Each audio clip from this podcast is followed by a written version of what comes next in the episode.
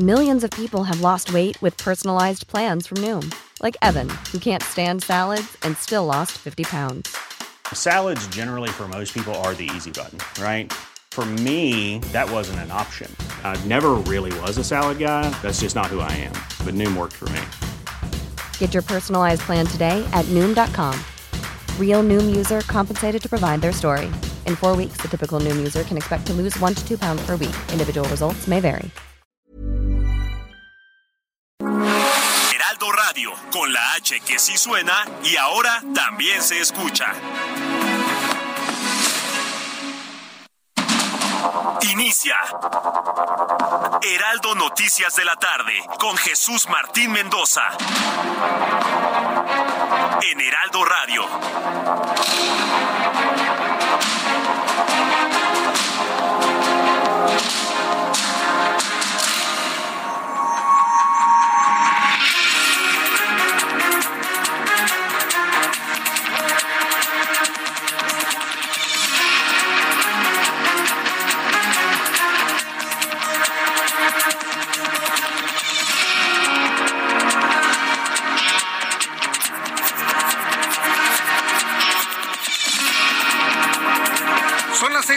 Punto, hora del centro de la República Mexicana. Bienvenidos, muy buenas tardes. Iniciamos el Heraldo Radio de un día histórico, sin duda alguna. Hoy es 5 de enero del año 2023, día en el que se ha hecho una recaptura de el hijo de Joaquín Guzmán Loera, Ovidio Guzmán López. Y bueno, pues ha sido la noticia importante del día de hoy. Y bueno, pues tratar- trataremos de entender cuáles son las razones de una acción como esta. Por lo pronto dicen, y se lo digo así, dicen que está siendo trasladado al penal del altiplano por tierra en medio de embotellamientos. Perdón, pero yo no les creo que vaya ahí Ovidio Guzmán. Y lo digo claramente. Hemos estado cubriendo toda la información y yo no les creo, pero ni la mitad de lo que dicen. Sinaloa está bajo el fuego, bajo los incendios, está sitiado, no hay agua, no hay luz, hay incendios, hay fuego, hay amenazas. El crimen organizado balea aeropuertos en Sinaloa. Y en la Ciudad de México, donde lo trasladaron y hasta estuvo a un lado de Tepito y demás, no pasa absolutamente nada. Y no porque desee que pase algo, pero hasta el convoy estuvo detenido en el embotellamiento de Avenida de los Constituyentes. A ver quién les cree eso. Ahí no va Ovidio. Por, por el amor de Dios. El hombre fue detenido en Sinaloa y Sinaloa está bajo el fuego. Y aquí en la Ciudad de México se dan hasta el lujo de meterse en un embotellamiento en la Avenida de los Constituyentes, supuestamente llevando al hijo del Chapo Guzmán. Perdón, pero yo no sé quién crea eso. De todas maneras lo vamos a cubrir porque dicen que va ahí en un en, en- en- una, de esas, en una de esas iba ahí, pero en las imágenes que tenemos aquí en el Heraldo, que se transmiten en todos lados, vehículos, camiones calcinados, trailers calcinados, el cierre de las operaciones, aeropuerto cerrado, vuelos cancelados, el crimen organizado y integrantes de ellos con armas en toda la ciudad de Culiacán, de Mazatlán, de Badiraguato, donde detuvieron supuestamente Ovidio Guzmán. Y aquí en la Ciudad de México que llegó al aeropuerto, lo trasladaron en el helicóptero a la FEMDO, luego se lo llevaron unos rinocerontes por tierra, en medio de embotellamientos y nada. Perdón, pero ya sabe que los medios de comunicación somos muy incrédulos. ¿Cómo en Sinaloa está bajo el fuego y aquí en la Ciudad de México está en un, en un embotellamiento? No pasó absolutamente nada. ¿No será que no va en ese convoy, está en otro lado el hijo del Chapo Guzmán? No lo sé. Como nos han dicho tantas mentiras en este gobierno, tantas, tenemos todo el derecho de dudar todo lo que se está informando. Tenemos el derecho de dudarlo. Por lo pronto, esa es la primera noticia del día de hoy. ¿Dónde está, eh, ¿Dónde está Ovidio Guzmán? La verdad es que no lo sabemos. Esa es la verdad. Con toda franqueza. Lo oficial dicen que lo estás trasladando al altiplano. Pero mientras no exista una fotografía, porque no hay una sola fotografía de Ovidio Guzmán detenido, mientras no hay una sola imagen, video, fotografía, perdón, pero cabe la duda en todo absolutamente. Esta tarde el secretario de la Defensa Nacional, general Luis Crescencio Sandoval, informó y confirmó la detención de Ovidio Guzmán López, alias el ratón, uno de los hijos de Joaquín Guzmán Loera. El titular de la Secretaría de la Defensa Nacional reiteró que gracias a un trabajo en conjunto que se realizó durante seis meses, eso dijo, seis meses, se logró la detención de Ovidio Guzmán, quien fue recapturado esta madrugada en la región de Jesús María, localidad cercana a la ciudad de Culiacán, Sinaloa. Mientras tanto, la Embajada de los Estados Unidos en México ha emitido una alerta máxima solicitando a los ciudadanos estadounidenses a no viajar a Sinaloa por los reportes de balaceras y quemas de vehículos en la entidad, principalmente en los municipios de Culiacán, Los Mochis y Guasave. Mientras tanto, Marcelo Ebrard, secretario de Relaciones Exteriores, informó que a pesar de que desde 2019 existe una solicitud de extradición de, de Estados Unidos para Ovidio Guzmán, no se va a realizar de manera inmediata porque se deben cumplir con los procesos formales, además de que Ovidio Guzmán tiene un proceso judicial abierto en México. Mire, yo nomás le voy a decir una cosa, si México se niega a entregarle a Ovidio Guzmán a Estados Unidos, cosa que yo lo dudo, le puedo asegurar que Joe Biden cancela su visita de la próxima semana. Así de plano, ¿eh?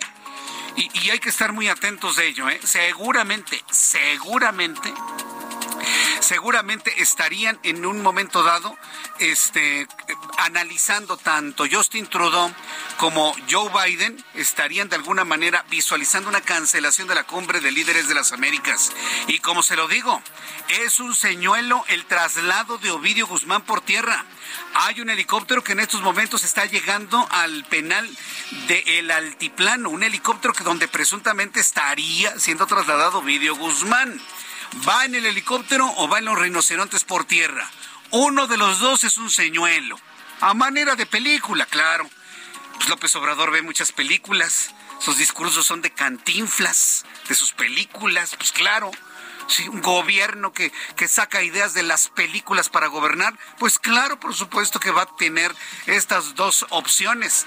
O por helicóptero, en estos momentos hay imágenes que nos proporciona Milenio, Milenio Televisión, sí, tengo que darle crédito a quien hace la chamba.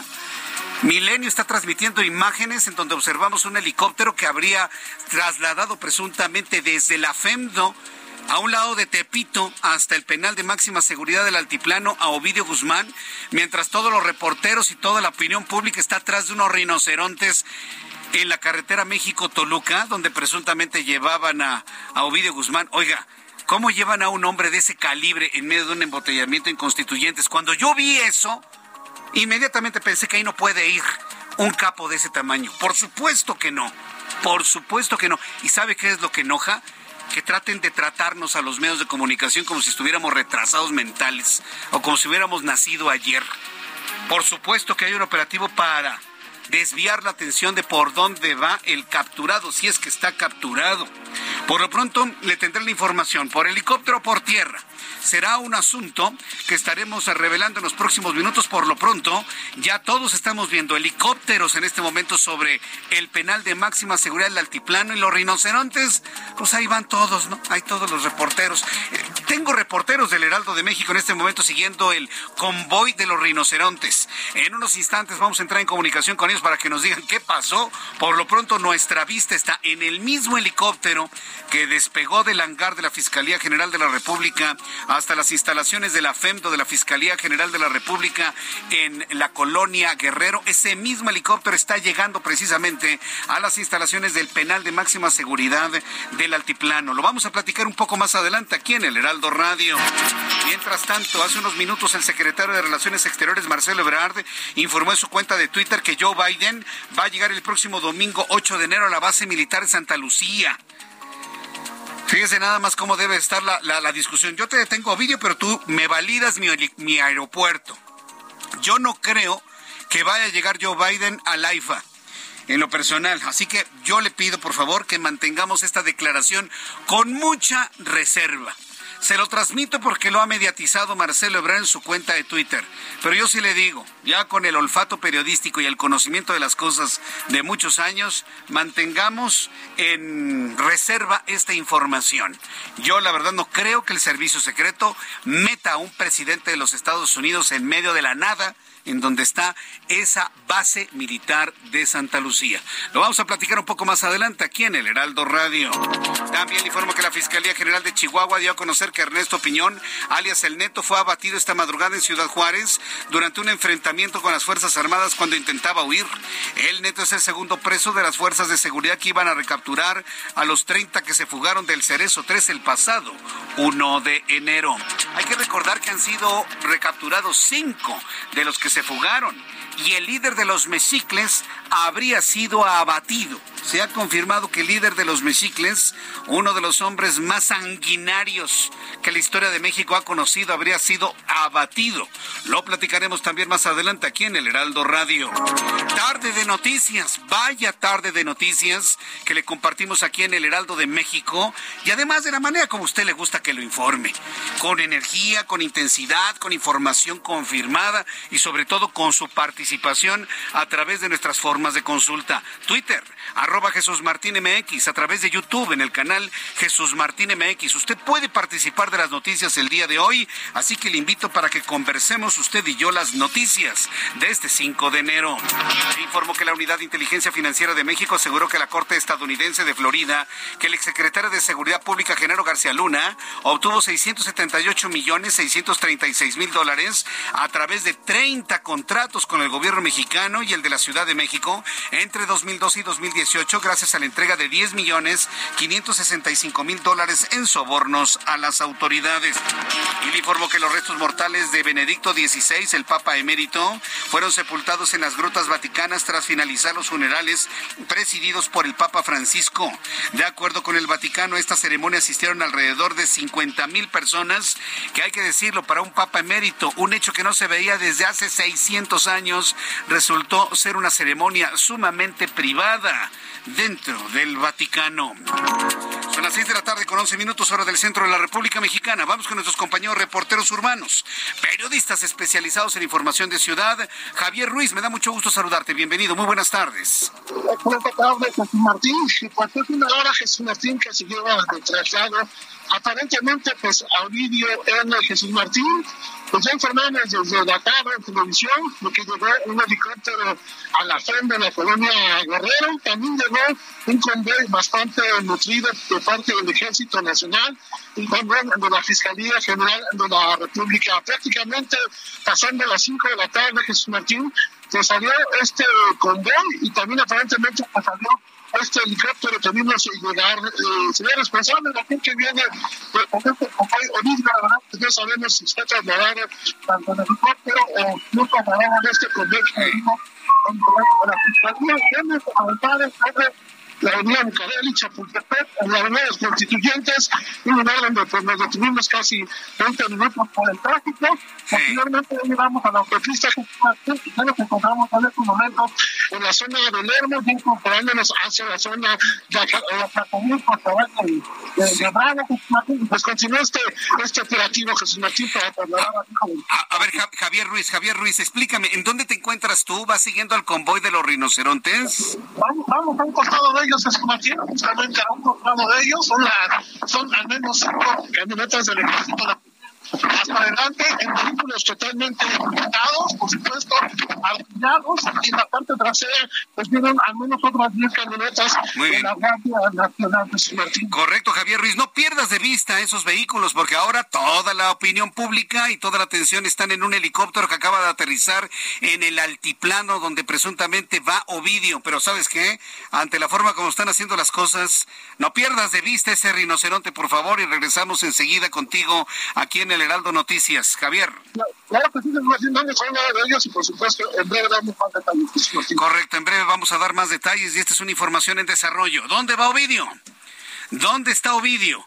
En los rinocerontes rumbo al altiplano, en el aeropuerto rumbo al altiplano, se mantiene en el campo militar número uno, ya lo regresaron a Jesús María Culiacán, o como inclusive me han dicho algunas versiones a través de Twitter, ya estaría en territorio de los Estados Unidos en un avión de la Fuerza Aérea de los Estados Unidos que habría despegado de Querétaro rumbo a la ciudad de Washington. No lo sabemos. No lo sabemos. Mientras no tengamos una imagen, una fotografía, un video que proporcione el Ejército, la Guardia Nacional, la Secretaría de Seguridad Ciudadana, no podemos dar por buena ninguna de estas versiones.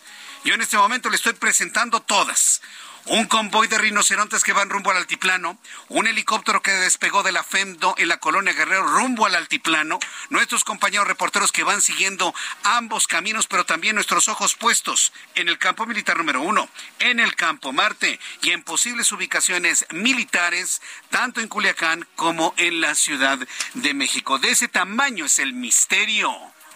Estaremos tratando de aclararlo en los próximos minutos aquí en el Heraldo Radio y por eso le invito a que no se separe de nuestra sintonía, de nuestra frecuencia, transmitiendo completamente en vivo y en directo desde la Ciudad de México a toda la República Mexicana, también a los Estados Unidos, un país que ve y observa desde la barrera todo lo que está ocurriendo en México, una entidad como Sinaloa que en estos momentos se encuentra bajo el fuego, un sitio un sitio prácticamente hecho en Sinaloa. Nadie entra, nadie sale, no hay aeropuerto, no hay terminal de autobuses, están cerradas las carreteras, están cerradas las autopistas. En algunos lugares ya, ya no hay energía eléctrica, ya no hay agua qué día hemos vivido. Un 5 de enero que pasará sin duda alguna a la historia.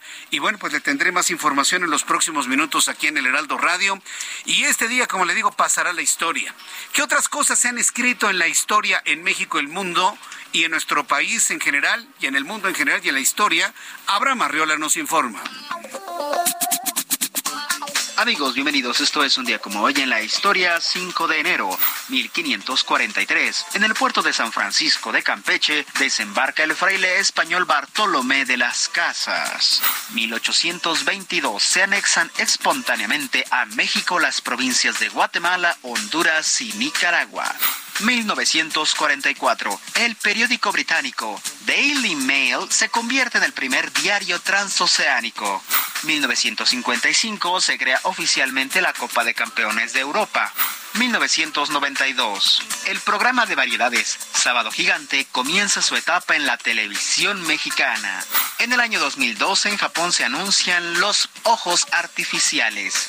Y en el año 2023 es el funeral del Papa Benedicto XVI, o sea, hoy. Y lo recordaremos el próximo año en un día como hoy en la historia. Gracias. Muchas gracias, Abraham Arreola. Gracias por tus efemérides del día de hoy. Bien, son las 6 de la tarde con 16 minutos hora del centro de la República Mexicana. Nada más para que se dé una idea de toda la confusión que se ha hecho de manera deliberada. Yo le quiero decir tanto al Ejército como a la Secretaría de Seguridad Ciudadana y a la Fiscalía General de la República que yo no les quiero ninguna de sus dos versiones. Yo en lo personal. Mientras una televisora dice, esperan a Ovidio Guzmán en el altiplano, otra dice, Ovidio Guzmán llega al altiplano. Nada más para que se dé una idea.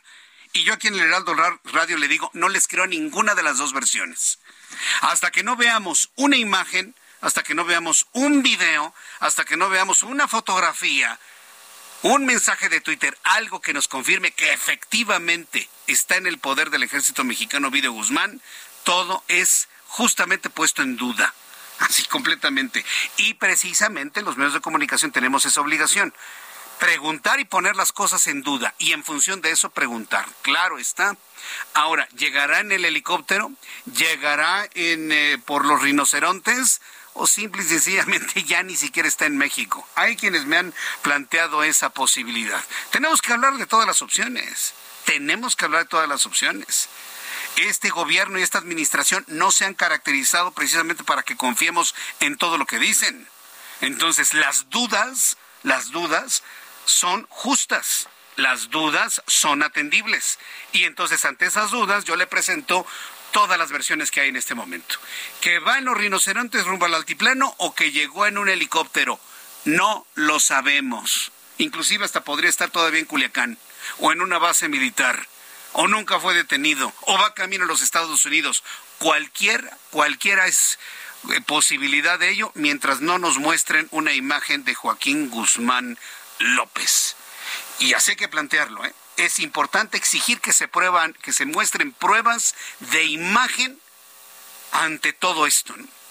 ¿Qué dice Joe Biden? No ha dicho absolutamente nada. Nada más lo que dice Marcelo Ebrard y hasta esas versiones las vamos a poner en duda. Que va a llegar al Felipe Ángeles a río revuelto ganancia de pescadores. El servicio secreto jamás expondría a un presidente de los Estados Unidos para meterlo en una, en una central avionera que no tiene la operación, la autorización de OASI ni de Mitre. Jamás lo haría el servicio secreto. Así que, por favor, estas versiones del señor secretario de Relaciones Exteriores las ponemos en una justa duda. ¿Sí? Entonces, yo le digo que en este momento mantengámonos al pendiente hasta tener informaciones confirmadas de las cosas, porque en este momento no tenemos confirmación ni de que haya llegado al altiplano, ni de que vayan los rinocerontes, ni nada por el estilo. Evidentemente nuestro compañero Javier Ruiz va acompañando el convoy de rinocerontes que ya en imágenes que nos envía nuestro propio compañero reportero van precisamente en esta carretera que sale en este libramiento de Toluca cuando usted llega por el paseo Toyocan antes de entrar a la ciudad hay un libramiento hacia el norte que lo lleva precisamente hacia el Moloya. Van precisamente en ese libramiento a la altura del aeropuerto internacional de Toluca a esa altura va el convoy de los rinocerontes. Va ahí Ovidio. ¿Está en el helicóptero a punto de bajar en el altiplano? No lo sabemos. Mientras tanto, vamos a revisar las condiciones meteorológicas para las próximas horas. El Servicio Meteorológico Nacional nos informa que seguirá haciendo mucho frío. Tuvimos frío en la mañana, tuvimos frío al mediodía, hace frío a esta hora de la tarde en el centro de la República Mexicana. ¿Qué es lo que tenemos? Bueno, pues el meteorológico hace un alertamiento de color naranja ante la presencia del Frente Frío número 21 y número 22, aire frío, canal de bajas presiones. Es importante que usted se abrigue muy bien y evite los cambios bruscos de temperatura que están relacionados con la posibilidad de que uno de los virus que andan circulando, el del COVID, el de la influenza, el virus incisional y otros virus de gripe estacional, lo puedan atacar. Si usted pasa de lo caliente a lo frío, de lo frío a lo caliente, le puedo asegurar que se puede enfermar. Así que por favor tómenlo en cuenta. El Servicio Meteorológico Nacional informa que el Frente Frío número 21 y su masa de aire frío van a producir lluvias puntuales muy fuertes en Veracruz, en Tabasco, en Oaxaca, en Chiapas, así como evento de norte fuerte en el istmo y golfo de Tehuantepec.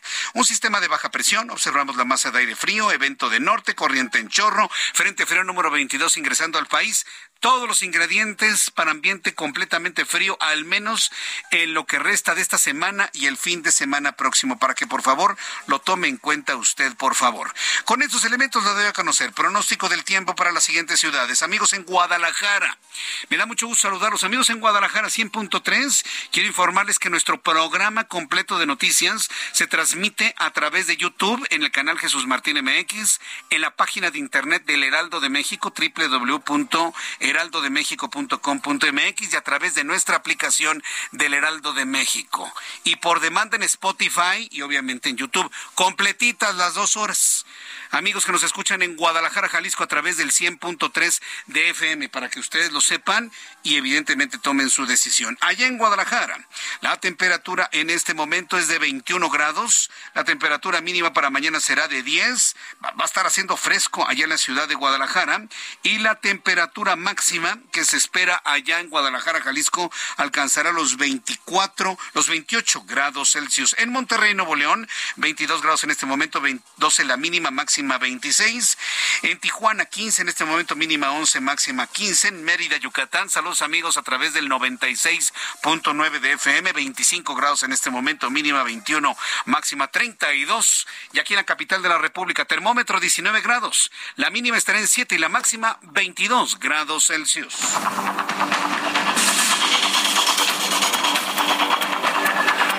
Las 6 de la tarde con 22 minutos hora del centro de la República Mexicana, 23 minutos hora del centro de la República.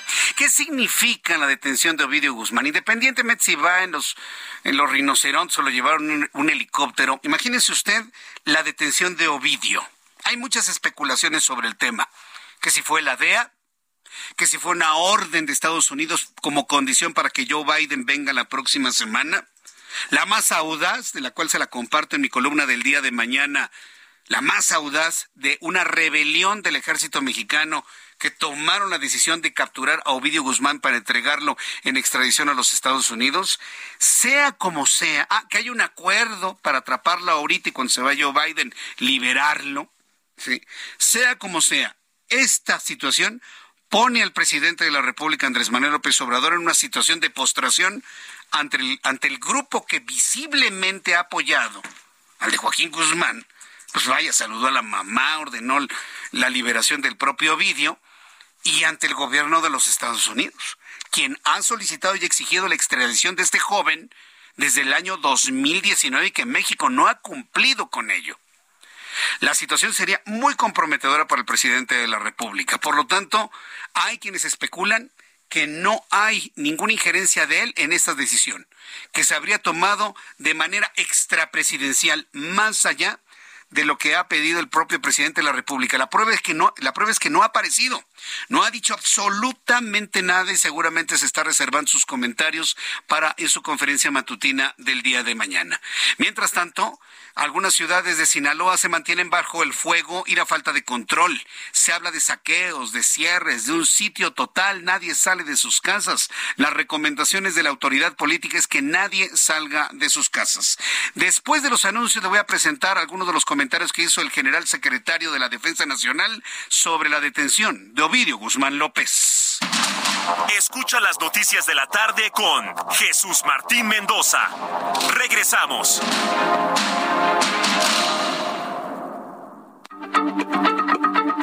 Heraldo Radio, la H se lee, se comparte, se ve y ahora también se escucha.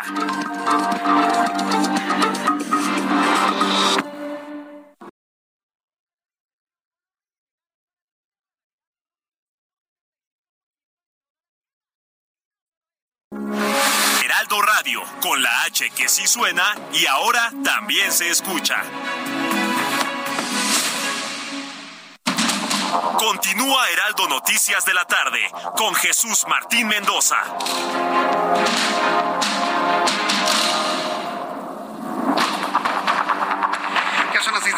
Con 30 minutos, seis y media, las seis de la tarde con 30 minutos, tiempo del centro de la República Mexicana. Escucha usted el Heraldo Radio. Yo soy Jesús Martín Mendoza con toda la información. Como todas las tardes, siempre nos han tocado a esta hora de la tarde noticias importantísimas. Y vaya, qué forma de arrancar este año 2023. Qué forma de arrancar este año 2023. Yo le invito para que me dé sus opiniones. ¿Qué significa esta detención luego de que el presidente ordenó la liberación de Ovidio en 2019, que saluda a la mamá del Chapo, y ahora que el ejército lo capture. ¿Qué significa para el presidente mexicano esto?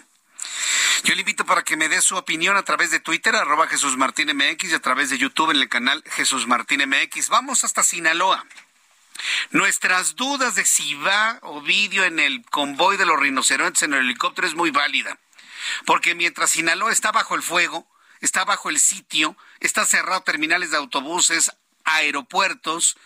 Aquí hasta se dieron el lujo de tener a Ovidio en un camioncito en medio del embotellamiento de constituyentes. Por favor, por favor, vuelvo a lo mismo. No insulten nuestra inteligencia, señores de la Secretaría de Seguridad Ciudadana. No nos insulten. La sola detención de Ovidio causó de que en este momento Sinaloa esté bajo el fuego y aquí se dan el lujo de tener a Ovidio en un camioncito en medio de un embotellamiento en constituyentes.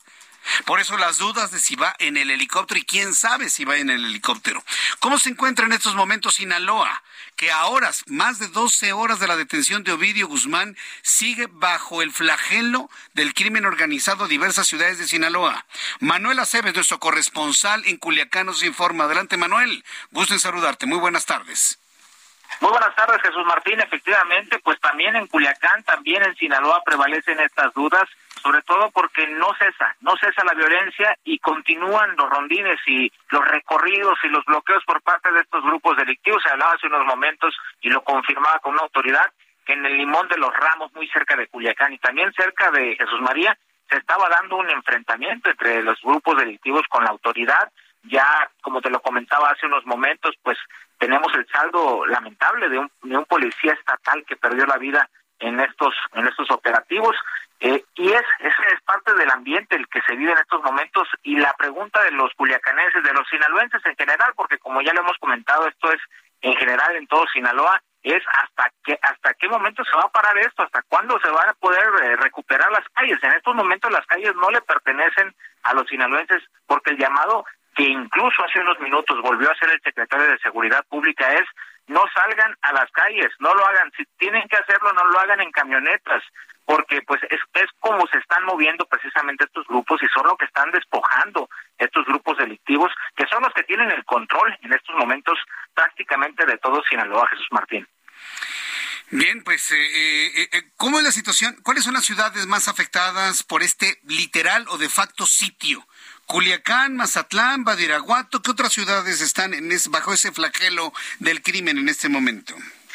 Sí, efectivamente, Ahome también, por supuesto, los Mochis, la ciudad de los Mochis, Mazatlán, Culiacán. Pero hay una gran pregunta, Jesús Martín. ¿Qué está pasando con Jesús María? que es el poblado donde se dio el operativo y donde capturaron a Ovidio Guzmán López, está incomunicado. No hay energía eléctrica y no hemos podido tener contacto con los pobladores y por supuesto mucho menos acercarnos porque pues está impedido prácticamente por estos grupos. No se ha podido eh, pues establecer la comunicación, intentamos comunicarnos con el síndico hace unos momentos. Hay mucha preocupación por parte de los familiares eh, de personas que viven ahí en Jesús María, que es un poblado pequeño, es una comunidad rural, y no se sabe qué está pasando en Jesús María. Ya llevan bastante tiempo, incluso hace unos momentos circulaban unas, unos una especie de comunicados de la ciudadanía donde decían que seguían estos enfrentamientos ahí en Jesús María y que posiblemente estén buscando otras personas. No podemos corroborarlo todavía y tampoco hemos podido entrar en contacto como si en estos momentos hubiera quedado desaparecido del mapa Jesús María. Ahora, en este momento, cuando está cayendo la noche allá en Culiacán, la tarde, la noche, ¿cómo se reporta la situación en estos momentos? ¿La gente no sale?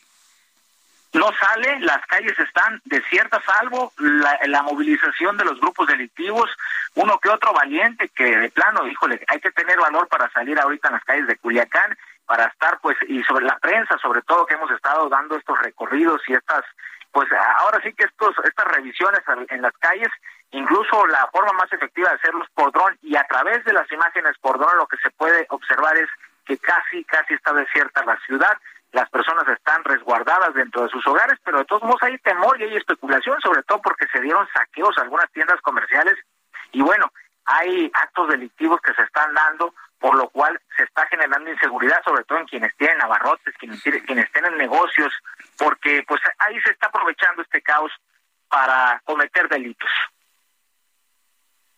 Bien, correcto. Pues eh, Manuel Aceves, nos mantenemos al pendiente de lo que suceda. Estoy pensando que va a haber una especie de toque de queda de facto. La gente no va a salir absolutamente para nada. Nadie entra, nadie sale en Sinaloa. Y pues cualquier novedad nos, nos volveremos a comunicar contigo antes de que termine nuestro programa de noticias.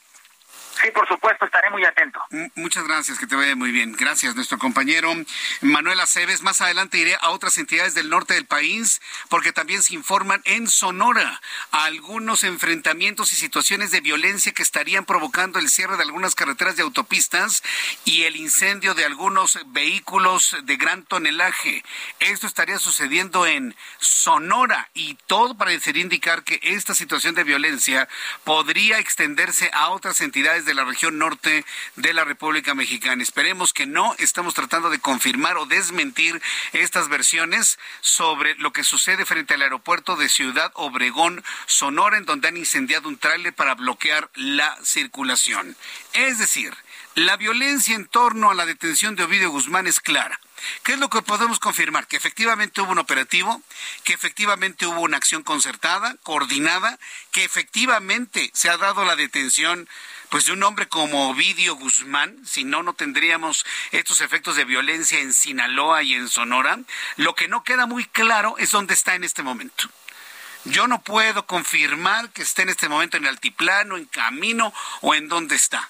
Lo que no podemos confirmar es dónde se encuentra en este momento. En la línea telefónica, Mike Vigil, ex jefe de operaciones internacionales de la Administración para el Control de Drogas, la DEA. Súbale el volumen a su radio. Mike Vigil, qué gusto saludarte. Bienvenido. Buenas noches. Gusto en saludarte, muchas gracias por tenerme en su programa. Una primera impresión de estas acciones que con las cuales nos despertamos el día de hoy de una detención del hijo de Joaquín Guzmán Loera, ¿sí se dio esta detención? ¿La habría realizado la DEA o de manera unilateral el ejército mexicano? ¿Cuál es la impresión de Mike Vigil sobre estas acciones? Bueno, el operativo fue bien planeado porque utilizaron como 900 elementos de la Guardia Nacional, del Ejército, y entonces el operativo era magnífico, al contrario de lo que sucedió en 2019 cuando tuvieron que liberar a, Ovidio. Entonces lo sacaron rápidamente de, de Culiacán, pero eh, esto de la captura para mí es una victoria para la justicia, pero no va a tener un gran impacto en el cartel de Sinaloa. El cartel de Sinaloa, la infraestructura todavía funciona y tienen un líder muy capaz en Ismael Mayo Zampada. Todo lo que ah, en México va a tener que seguir luchando, ojalá que en una forma bilateral con los Estados Unidos para tratar de desarticular por completo el cartel de, Sinaloa. Ahora, Mike Vigil, todos sabemos que en materia de seguridad y política, política y seguridad, no hay coincidencias. Aunque el general secretario de la Defensa Nacional habla que este es el resultado de un trabajo de seis meses de persecución de, de Ovidio Guzmán, esta detención se da a unas horas de que el presidente de los Estados Unidos, Joe Biden, llegue a México para participar en la cumbre de líderes de América del Norte. ¿Es una condición de Joe Biden para venir a México la detención de Ovidio? ¿Es una ofrenda que México le quiere entregar a los Estados Unidos? ¿Ante qué estamos, Mike Vigil? No, esto fuera muy, muy difícil para coordinar la captura de un capo así en, un cierto momento. Entonces yo creo que esto es una coincidencia y esto en realidad es, como te digo, es buena captura, pero eso no va a impresionar al presidente Biden. El presidente Biden va a querer más resultados para parar el fentanilo que está entrando a los Estados Unidos López Obrador va a querer que el presidente Biden vaya parando el armamento de los Estados Unidos que está entrando a México. Solo que esto en realidad para Joe Biden no no no, no va a ser una, un, gran éxito. E, esto es muy interesante, esto es muy, muy interesante, porque entonces, para el combate al crimen organizado, para el combate a los eh, carteles de las drogas, como es el caso del cartel del, del Pacífico, esto que acaba de suceder es más mediático que un golpe certero a la operatividad de estos grupos, Mike Vigil. No, no te escuché, por favor. Que, si esto es entonces un show, es algo más mediático que un verdadero golpe a la operatividad para el envío de fentanilo hacia los Estados Unidos. Bueno, para mí es un, un golpe, pero hay que seguir adelante. Esto es como, como un, un juego donde de, de fútbol, donde tienes un gol y ya, se terminó, entonces necesitas de seguir adelante para, para ganar el partido. Y eso es lo que necesita de hacer México. El cartel de Sinaloa es el más poderoso y es uno de los más viejos carteles. Ahora operan por todos los Estados Unidos, operan en, en uh, seis de los siete continentes.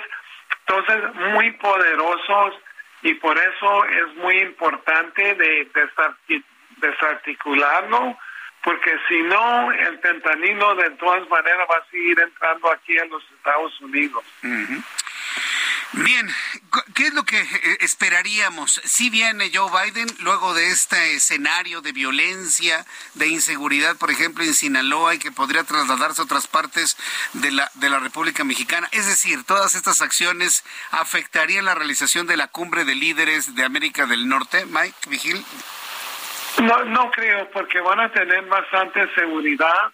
Entonces, ah, yo creo que la cumbre va a ser en el DF Ah, el presidente Biden ah, viene con su propia protección, el gobierno mexicano siempre va, va, va lo va a proteger así uh, totalmente.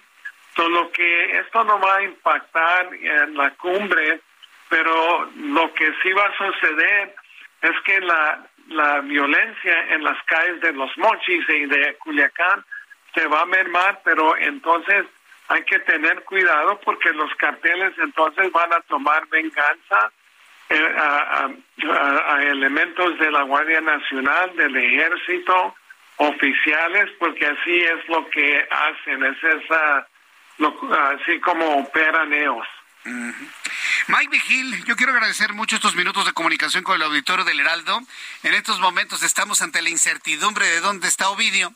No nos consta que vaya en el convoy eh, de rinocerontes de la Fiscalía General de la República, ni en un helicóptero. Vaya, no tenemos certeza de si efectivamente va a llegar al penal del altiplano. Mientras aclaramos este gran misterio, pues agradezco mucho estos minutos de comunicación con el auditorio del Heraldo Radio en todo el país y en los Estados Unidos. Gracias, Mike. Muchas gracias, señor. Muchas gracias. Que le vaya muy bien. Hemos conversado con Mike Vigil. Él es ex jefe de operaciones internacionales de la DEA. Si alguien sabe cómo opera la DEA es Mike Vigil.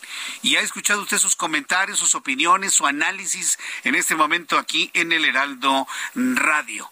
Sigue siendo un gran misterio dónde está Ovidio. Ya en este momento, ¿dónde está? ¿Quién sabe? Estoy buscando a mi compañero Javier Ruiz.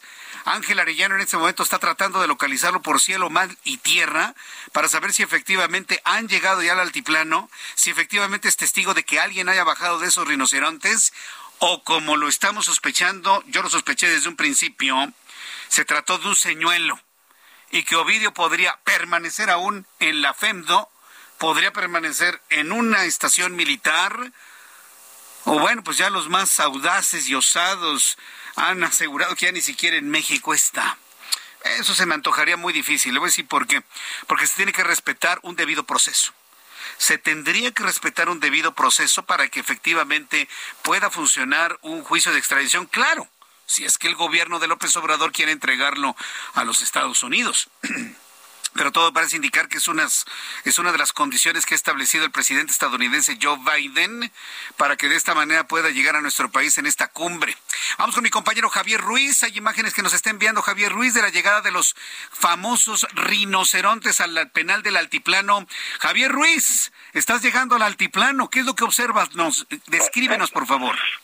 En este momento Jesús Martín pues llegando justamente pues este convoy se encuentra en la entrada principal del altiplano, por supuesto, pues bastantes elementos de la Policía Federal Ministerial, del Ejército, y por supuesto, pues resguardando todo este perímetro, Jesús Martín. Pues como bien hemos mencionado, no se sabe realmente, pues, este conflicto, el hecho que, pues, eh, bastante nutrido si es el operativo, elementos del ejército que resguardan justamente la entrada. En estos momentos ya está ingresando por la puerta principal, pues justamente el convoy eh, principal del ejército y aunado a ello pues atrás pues se encuentra personal de la Guardia eh, Nacional. Es un dispositivo pues bastante nutrido, Jesús Martín, justamente destacar las, las toda la movilización, por supuesto, personal de la Guardia, del Ejército, fuertemente armados en esta entrada principal. Un, un, un que duró cerca de una hora y media, se fue aquí, el principal contratiempo llegando a constituyentes, saliendo de constituyentes ya en general, pues el avance fue bastante constante, aceptado entre los 80 a 90 kilómetros por hora y en estos momentos precisamente están esperando que les abran las rejas para que entren a este eh, penal que la Titano, mejor conocido también como Almoloya de Juárez. De momento, Jesús Martín, el reporte que tenemos. Eh, eh, ven algunas imágenes que me estás enviando, que hay una gran cantidad de reporteros, periodistas en este lugar tomando imágenes, transmitiendo de la llegada de estos vehículos donde posiblemente, presuntamente va el hijo del Chapo Guzmán. Javier Ruiz. Sí, sí, de, de, bastantes eh, medios, es Martín, por supuesto, nacionales, internacionales que han llegado a este punto. Algunos de ellos incluso pues venían en vehículos Jesús Martín, a comparación de, los motociclistas, pero sin embargo sí, sí, bastantes medios de comunicación, todos ellos ya, eh, algunos de ellos incluso ya esperaban pues, que en esta zona de, de la entrada principal al reclusorio Jesús Martín, pues estos medios de comunicación, nosotros que veníamos, por supuesto, pues custodiándonos, pues todavía eh, tardamos un poco más, pero hasta este momento acaba ya de ingresar, por supuesto, la, la, principal unidad armada y, por supuesto, blindada, y a las afueras únicamente se encuentran pues, personas que están en estos lugares. A ver, Javier Ruiz, están ingresando los vehículos al penal. ¿Hay posibilidad de que tú, a bordo de tu vehículo, puedas ingresar junto con ellos? A ver, adelante. No, no, Jesús Martín, ya nos dejaron aquí en la entrada principal. Incluso nomás entró la primera unidad que venía aparentemente Ovidio, capitán mayor de la Fiscalía, y ya todo el personal del Ejército y el resto de la Fiscalía ya se encuentran a las afueras del, penal, todos únicamente por resguardando, y únicamente lo que pudimos observar es que entró una camioneta, la, la grande, a este penal, y ya todos los, el resto se encuentran aquí a las afueras, Jesús Martín. Bien, déjame entender, entonces a ti y a todos los medios de comunicación, además que se han presentado en este lugar, no les han permitido la entrada para ser testigos del momento del descenso del hijo del Chapo Guzmán de uno de estos vehículos, Javier. No, Jesús incluso pues los íbamos en el convoy eh, nos pegábamos lo más posible a estas camionetas de la fiscalía, sin embargo no se alcanza, no se alcanza a ver, únicamente llegamos a ver uniformados en este punto, pero realmente nunca tuvimos a la vista a Ovidio, eh, por eso se llamaba la, también se supone que aparentemente fue trasladado en este, en este helicóptero blanco que llegó a la Fendo, sin embargo, pues eh, el operativo aquí en las afueras de la, del, del de San Martín, pues bastante nutrido, eh, y bastante de bastante importancia, por supuesto bastantes elementos eh, pues fuertemente armados, todos ellos con metralleta y de calibre alto Jesús Martín, y son los que se encuentran justamente aquí a las afueras de este, de este episodio del altiplano, y pues hasta aquí se han quedado Jesús Martín, ya no nos permitieron el acceso, únicamente presentó esta camioneta y a las afueras ya se encuentra también pues personal de la Guardia Nacional, por supuesto, custodiando todo este punto, se encuentra todo el personal aquí y realmente pues tampoco ellos lo dejaron ingresar, Jesús Martín. Correcto, muy bien. Bueno, pues estaremos muy atentos. La última pregunta. Tú tuviste oportunidad en el traslado de acercarte muy de cerca a estos rinocerontes. Sé que traen vidrios, vidrios polarizados y vidrios para resistir balas de alto impacto. Sin embargo, nunca tuviste oportunidad de confirmar que interior de este vehículo estuviera Ovidio Guzmán López, Javier Ruiz. Eh, eh, sí, efectivamente, Jesús Martín. Prácticamente incluso dos vehículos, dos principales, no vienen eh, eh, oscuros, vienen incluso blancos, blindados sí, pero no venían polarizados, pero la parte trasera, la que no se alcanza a ver, es donde probablemente se supone que, venía Ovidio, pero realmente pues nunca, nunca lo pudimos observar eh, físicamente o algún, alguna cámara que haya incluso pues atestiguado que sepamos no, no lo pudimos observar. Correcto, Javier Ruiz. Bueno, pues este trayecto, esta aventura noticiosa el día de hoy, pues eh, en este caso al, al tener la imposibilidad de entrar al altiplano, pues ha concluido. Regrésate con cuidado a la capital de la República y felicitarte públicamente por esta gran cobertura junto con nuestros compañeros reporteros urbanos ante inclusive la posibilidad que tuviste de ingresar a las instalaciones de la FEMDO para dar el momento preciso del arribo de Ovidio Guzmán en ese helicóptero, estas instalaciones de la Fiscalía General de la República. Muchas gracias, Javier Ruiz. No, al contrario, muchas gracias por la felicitación, Jesús Martín. Por Sí, muy bien. Extiéndela, por favor, a Mario Miranda, que también anda muy cerca de ti ahí. Gracias, Javier Ruiz. Gracias, un abrazo. Hasta luego. hasta luego. Nuestros compañeros reporteros, mire, hay que hacer un reconocimiento, un reconocimiento a nuestros compañeros reporteros que han estado al pie del cañón, informando a través de web, de televisión, de radio, de toda nuestra multiplataforma del Heraldo Radio, del Heraldo Televisión, de este importante traslado. Han ingresado los vehículos rinocerontes al penal del Altiplano y bueno, pues en este momento ningún medio de comunicación va a poder ingresar para constatar en un momento dado el descenso de Ovidio Guzmán López de estos vehículos, porque todavía en este momento yo no estaría en condiciones de confirmarle si ha llegado este penal a bordo de estos rinocerontes o a bordo del helicóptero este que vimos despegar de la zona de la FEMDO hasta las instalaciones del penal del altiplano. Vaya momento de noticias que le hemos estado confirmando en este momento. Las imágenes que nos envían nuestros compañeros reporteros muestran ya cayendo la noche en la zona del altiplano en el Estado de México, como los vehículos con sus torretas encendidas, con sus luces rojas y azules, pues esperan a que sean ingresados todos los vehículos que acompañaron a este importante convoy. El helicóptero, ¿dónde está? Pues no lo sabemos, aterrizó, no ha vuelto a despegar y las sombras de la noche pues ya nos impiden conocer con toda precisión dónde se encuentra Ovidio Guzmán López. Súbale el volumen a su radio. En la línea telefónica Juan Alfredo Ornelas, experto en seguridad y especialista en Criminología y Criminalística, exdirector de Control Penitenciario Varonil Norte y consultor de seguridad. Don Juan Alfredo Ornelas, me da mucho gusto saludarlo. Bienvenido al Heraldo. ¿Cómo está? Buenas noches. Eh, noches, Martín. Saludos a, ti a y a tu auditorio. Conociendo todos Un día generoso para las noticias, ¿no? sí, un día muy generoso, muy importante, histórico yo diría, pero fundamental también para conocer cómo va, cómo va a ser la relación México-Estados Unidos en la presente administración. ¿Dónde resguardar a un hombre como Ovidio?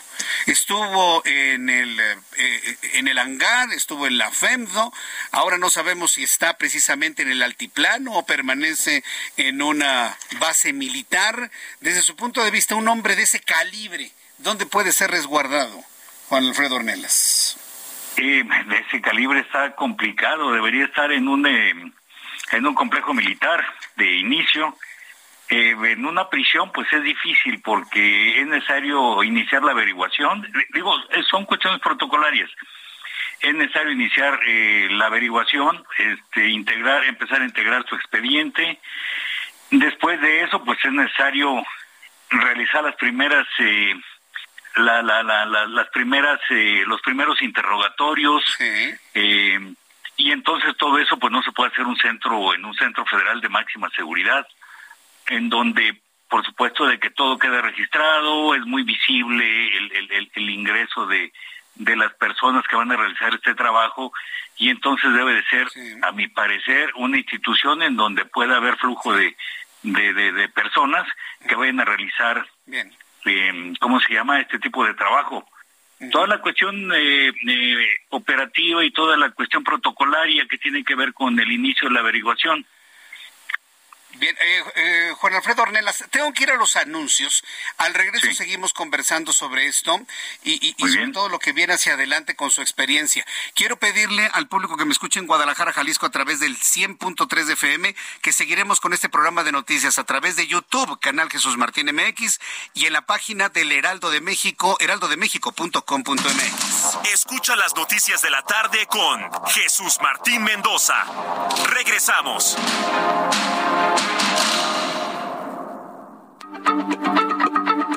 Heraldo Radio, la H se lee, se comparte, se ve y ahora también se escucha.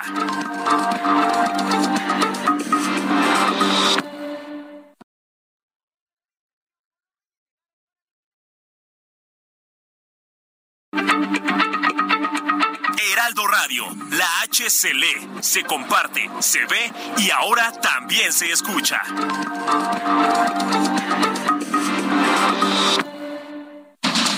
Continúa Heraldo Noticias de la tarde con Jesús Martín Mendoza.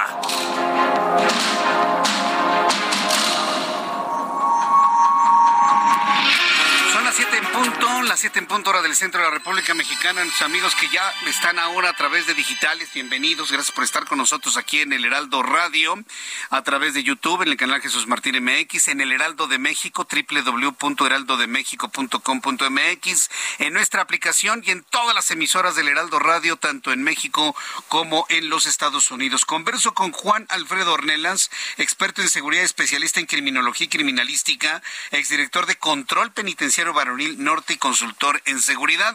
Estimado Juan Alfredo, entonces un hombre del calibre de un Ovidio Guzmán López únicamente se puede mantener en una en una base militar. Eso significa entonces que podríamos tener pues elementos suficientes de duda de que en estos momentos se encuentra en el altiplano como se ha informado a través de un convoy de vehículos rinocerontes y un helicóptero, Juan Alfredo Ornelas. Sí, evidentemente todo lo que ha, todo lo, el operativo que ha montado el gobierno federal para evitar que se tenga conocimiento pleno de la ubicación precisa de, de cómo se llama, de Ovidio, es precisamente con esa intención. El poder de respuesta que tiene el, el, el, grupo eh, delincuencial al que él pertenece, pues ahí está la muestra. Eh, estuvieron a punto de otra vez eh, evitar que, que fuera trasladado. Les tomó por sorpresa el operativo, definitivamente, pero el poder de respuesta, el poder que tienen en todo el noreste del país es impresionante. Es, es, eh, es el verdadero poder, el poder fáctico, como se conoce realmente. Entonces, eh, la intención es que no se sepa en dónde precisamente puede estar para evitar una respuesta de la delincuencia organizada. Eh, esa es la intención. Pero eh, por lo que sigue, por todo el procedimiento, por todas las cuestiones eh, jurídicas y, operativas y legales que se tienen que, que realizar, es necesario que esté en un lugar en el que no haya tanta restricción para no no no no para no para ellos sino para las personas que tienen que realizar este trabajo esto es el Ministerio Público, la integración del expediente, quienes van a realizar el interrogatorio. También pues hay que recordar que, que Ovidio pues tiene información clasificada.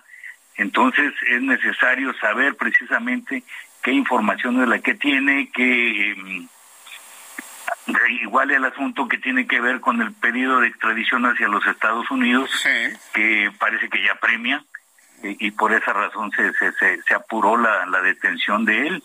Entonces, este, son muchas cuestiones logísticas que tiene que operar el gobierno mexicano. Eh, no es nada más meterlo a la cárcel y ya tenerlo ahí, no, son muchísimas cuestiones. La cuestión que tiene que ver con la relación eh, bilateral entre México y Estados Unidos al respecto del manejo de este tipo de situaciones es importantísima. Entonces, eh, definitivamente tiene que estar a resguardo y el gobierno mexicano debe tener la certeza de que no va a haber ningún incidente eh, al respecto de, de, su detención. Ese es el, el, el, asunto. Este, bueno, y el Centro Federal de Máxima Seguridad número uno, La Palma o Almoloya o del Altiplano, pues ya no es un centro federal de máxima seguridad, todos lo sabemos, ya quedó demostrado. Entonces, bueno, ya son muchos antecedentes que habría que tomar en cuenta para poder determinar en dónde puede ser ubicado en este momento eh, Ovidio Guzmán. Por supuesto que todas son especulaciones, ¿verdad? Los únicos que lo saben verdaderamente pues es el gobierno federal. De, que fue detenido, fue detenido. Si no fuese así, pues Sinaloa no estaría bajo el fuego, el sitio y el bloqueo en estos momentos, evidentemente. Pero ahora, una operación como esta, tomando en cuenta este factor que nos ha comentado Juan Alfredo Ornelas, del factor sorpresa, tomando en cuenta la capacidad operativa de armamento, inclusive de inteligencia del grupo que protege a, Ovidio Guzmán, ¿quién lo pudo haber realizado? ¿El Ejército, la Guardia Nacional, la Marina Armada de México, la Secretaría de Seguridad Ciudadana o la DEA o algún elemento? Todos. ¿Todos en conjunto? Todos, todos, todos, todos debieron de haber participado, es seguro. El, los, los análisis de inteligencia, la ubicación, el diseño de los operativos, el asalto, pues así se llama cuando se realizan las operaciones, el, el, asalto que se hizo este, en Culiacán para la captura de Ovidio, todo tuvo que ver con todo este megaparato de inteligencia y operativo y este militar y marino y de informes de agencias este, extranjeras. La DEA tenía, tiene muchísima información acerca de todos los grupos delincuenciales de este país y, pues es información que es segurísimo que, que, que, se utilizó y que se estuvo trabajando con, con, con bastante tiempo para poder finalmente realizar este operativo. Y aparentemente pues funcionó, ¿no? Aunque nadie ha visto al, al personaje. Vamos a ver ahora qué es lo que sucede. Yo tengo mis dudas de, la conveniencia de que se tenga un hombre como Ovidio Guzmán López detenido, encerrado o en una base militar o en una cárcel o en un penal de máxima seguridad, cuando tanto el presidente de Estados Unidos, Joe Biden, y el primer ministro canadiense, Justin Trudeau, estarán en México la próxima semana. No me imagino un escenario con ese potencial nivel de peligrosidad. José Alfredo Ornelas. Juan Alfredo Ornelas. Juan, sí, sí, este, Jesús Martín, sí, eh, pero ¿a, qué te refieres con, con ese nivel de peligrosidad? Sí, que, precisamente estando tanto el presidente como el primer ministro en México sucede algún acto violento para demostrar precisamente esta protesta por la detención de uno de los máximos líderes del envío de fentanilo a los Estados Unidos. No, no, definitivamente no, no, no es así. Ahorita las autoridades mexicanas este, tienen ya el control de la situación, aunque todavía hay algunas escaramuzas en, eh, en Sinaloa, ya el control ya lo tiene acá. No es el mismo poder de operación que tiene eh, el, grupo delincuencial en, en, el noreste que el de la Ciudad de México. En la Ciudad de México, pues es difícil que este tipo de acciones se puedan llevar a cabo. Es cierto, aquí hay más seguridad de, de, mantener sin incidentes este a, a, a Ovidio Guzmán. Sí, tiene mucha razón. Bien, pues eh, vamos a esperar a ver qué es lo que sucede. Como está en desarrollo todo esto y sigue siendo un misterio la correcta, verdadera, eh, real ubicación de Ovidio Guzmán, pues en cuanto la, la, conozcamos, la sepamos o la informe la autoridad mexicana, pues lo volvemos a conversar en entrevista en este espacio de noticias. Muchas gracias, Juan Alfredo Ornelas, experto de seguridad y especialista en criminología. Muchísimas gracias por, este tiempo. ¿eh? Por supuesto, Jesús. Gracias por la entrevista. Gracias. Hasta pronto. Que le vaya muy bien. Hasta pronto. Gracias. Hemos conversado con Juan Alfredo Ornelas. Además, es exdirector de Control Penitenciario Varonil Norte y consultor de seguridad. Vaya, si hay alguien que sepa el nivel de peligrosidad de uno u otro reo, es él. Y creo que nos ha dado un elemento fundamental ante la peligrosidad de Ovidio Guzmán, ante la potencia de los grupos que lo, que lo protegen, ante lo ocurrido en, en todo el estado de Sinaloa, es prácticamente inverosímil pensar que esté en un edificio en la Corona Guerrero o en un rinoceronte en medio de un embotellamiento o en un helicóptero o en el mismísimo penal de alta seguridad de Almoloya, del cual él nos dijo ya no es un penal de alta seguridad, ya no lo es, por razones que todos conocemos en la historia. Entonces, yo creo que ese es un elemento muy importante que nos ha arrojado nuestro entrevistado el día de hoy para poderlo pensar y poderlo reflexionar. ¿Dónde está Ovidio Guzmán? Pues mire, yo levanto mis manos y le puedo decir con certeza, no lo sé, porque en las noticias no hay dogmas de fe. En las noticias no hay dogmas de fe. Hay confirmaciones o desmentidos, nada más y nada menos. ¿Cuál es la confirmación? Que la autoridad muestre una fotografía de Ovidio Guzmán. Hace unos instantes el, el, canal de noticias Milenio habría presentado en su canal de noticias una presunta fotografía de Ovidio Guzmán que luciría con bigote, barba de candado, con una camisa oscura y un chaleco de color naranja, siendo ingresado al parecer a un vehículo.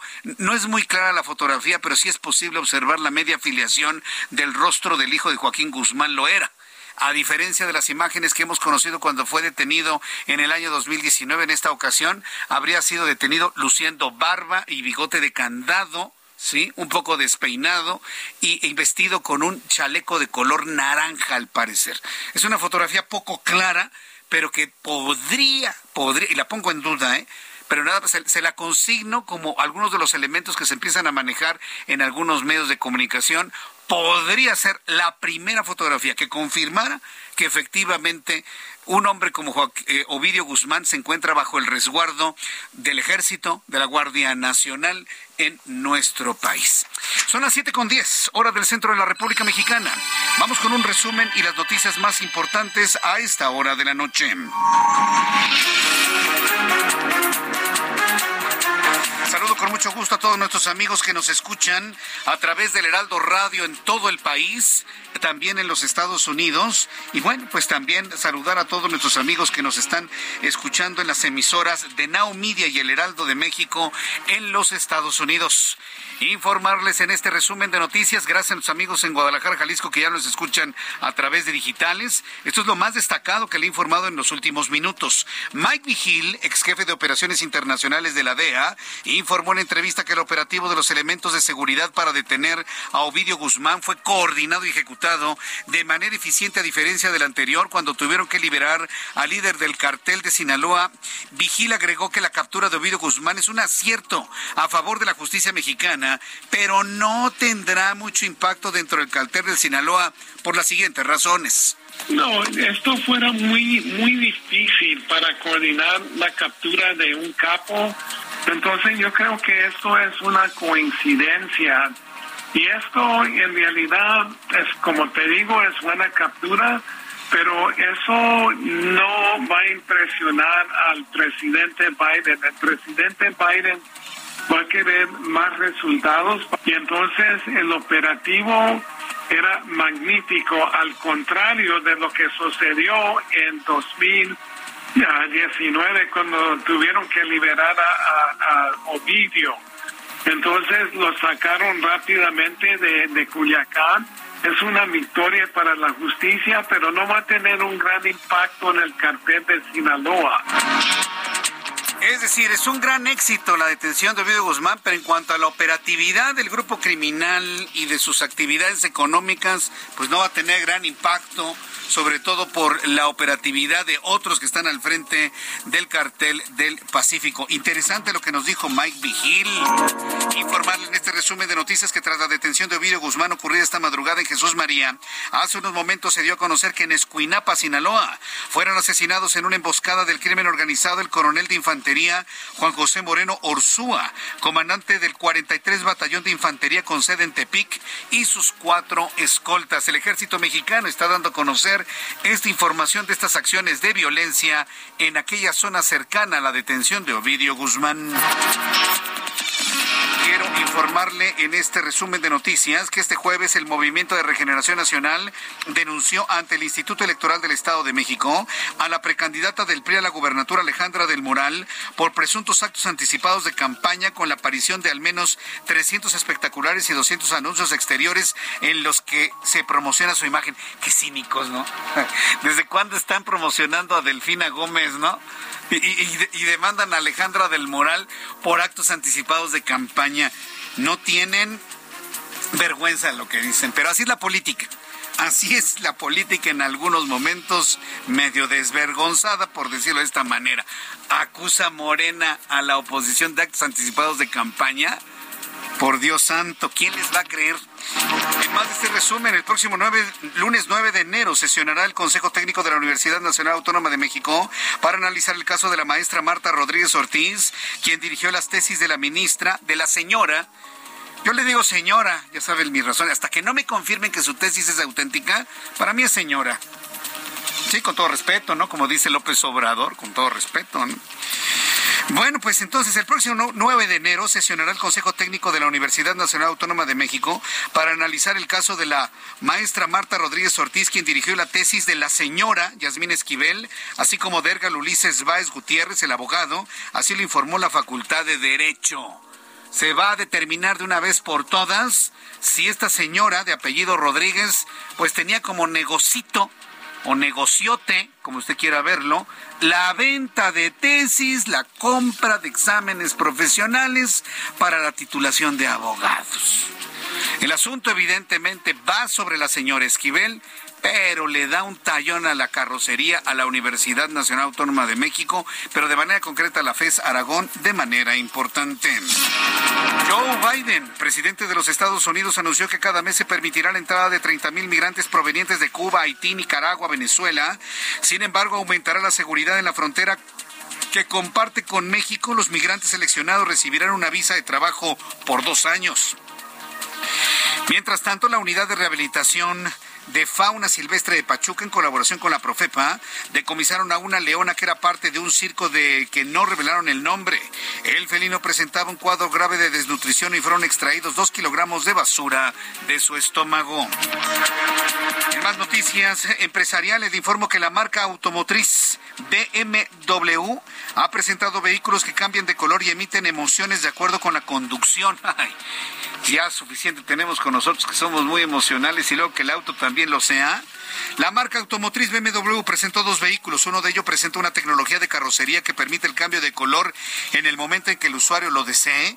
El segundo de los automóviles realiza gestos a través de los faros con los que denota alegría, estar asustado, preocupado, dependiendo del modo de conducción del usuario. No, yo no me compré un auto de eso. ¿Usted sí? ¿Un auto emocional? usted viene contento, su auto está, está todo miedoso. No, gracias. Creo que tenemos suficiente con toda la gente con la que convivimos como para tener un coche emocional, ¿no cree usted? ¿O qué opina? Yo le invito para que me escriba a través de Twitter, arroba Jesús Martín MX, y a través de YouTube, en el canal Jesús Martín MX.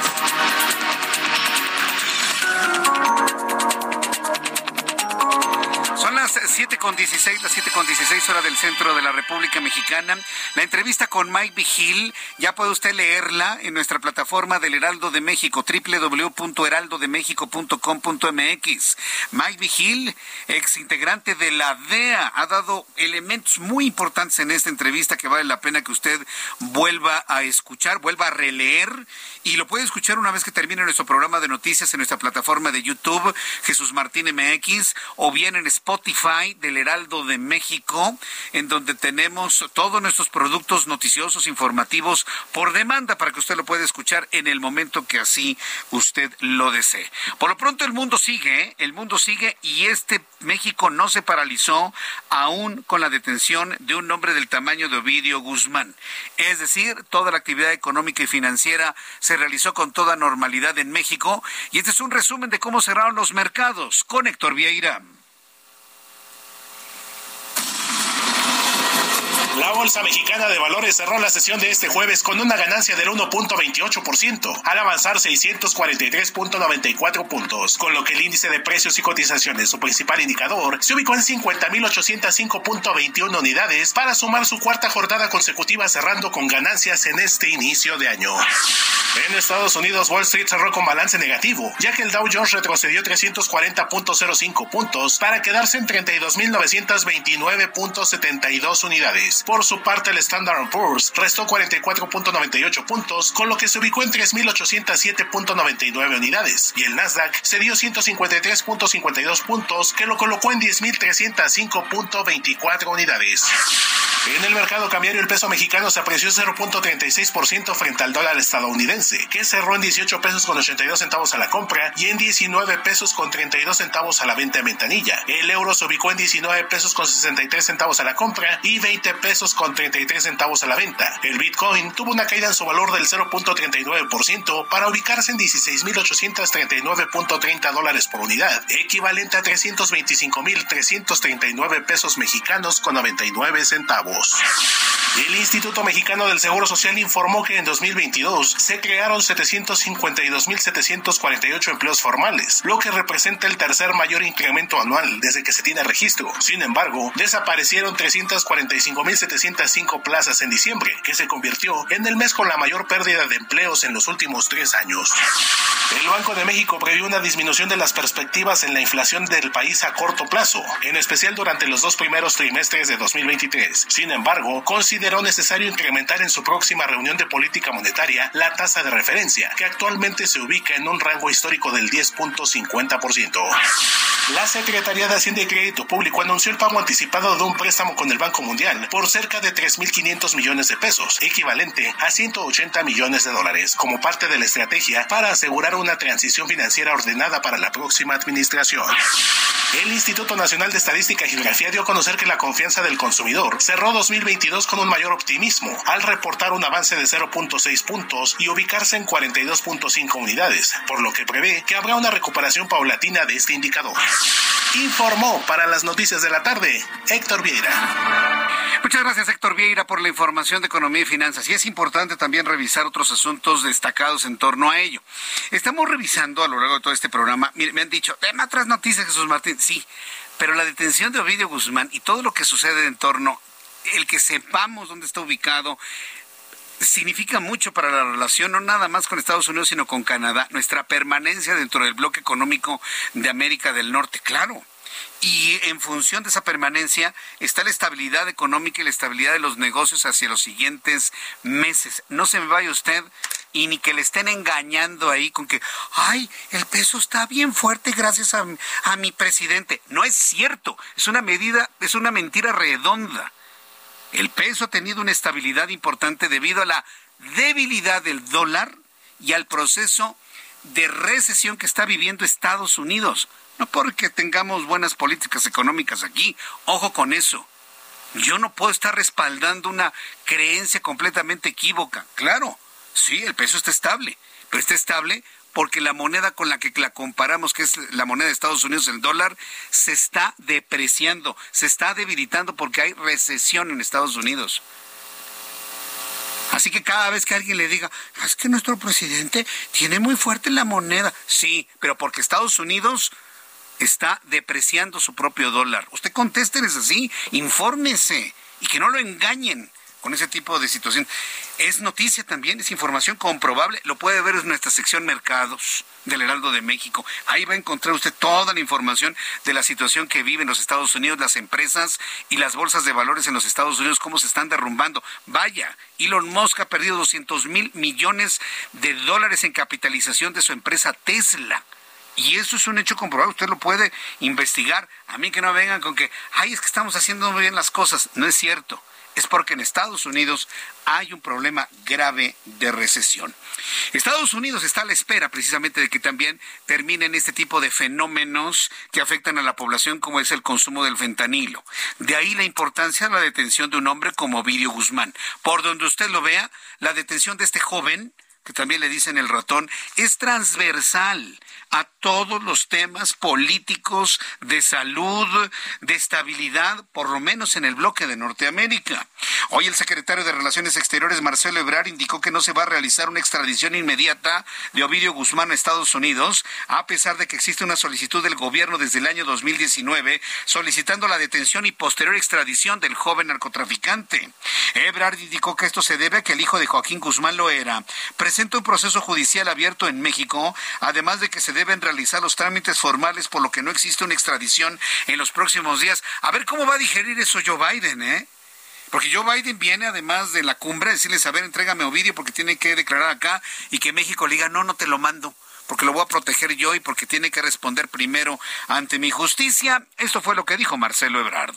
19 de septiembre del 2019. Eso es una solicitud de detención provisional y luego ya se hace el procedimiento de extradición. Entonces sí, sí está presentado y eventualmente, pues me imagino que presentarán elementos. Hoy por hoy es lo que tenemos aquí en la Cancillería. Pues sí hay solicitud de extradición, pero no podríamos extraditarlo si esto pregunta o proceder a extraditarlo en estas circunstancias el día de hoy mañana pasado, no se podría. Tenemos que cumplir las formalidades que eh, nos impone y además tiene un proceso aquí en México abierto.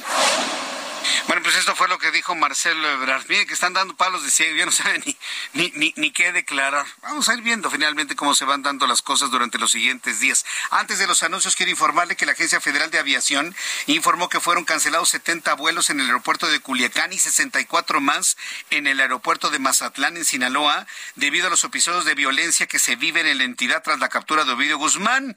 Además, esta Agencia Federal de Aviación aseguró que las terminales aéreas de Mazatlán, Culiacán y Los Mochis están bajo resguardo de las autoridades federales, desmintiendo las versiones que circulan de que están tomadas por miembros del crimen organizado. Chuletita, Javier Chuletita, exfutbolista del Cruz Azul, se quedó varado en el aeropuerto y de eso nos va a platicar Roberto San Germán después de los anuncios. Siga con nosotros en el Heraldo Radio. Escucha las noticias de la tarde con Jesús Martín Mendoza. Regresamos.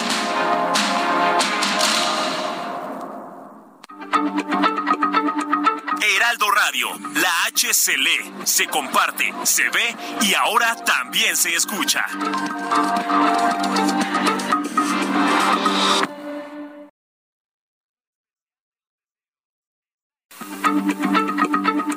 Heraldo Radio, la H se lee, se comparte, se ve y ahora también se escucha.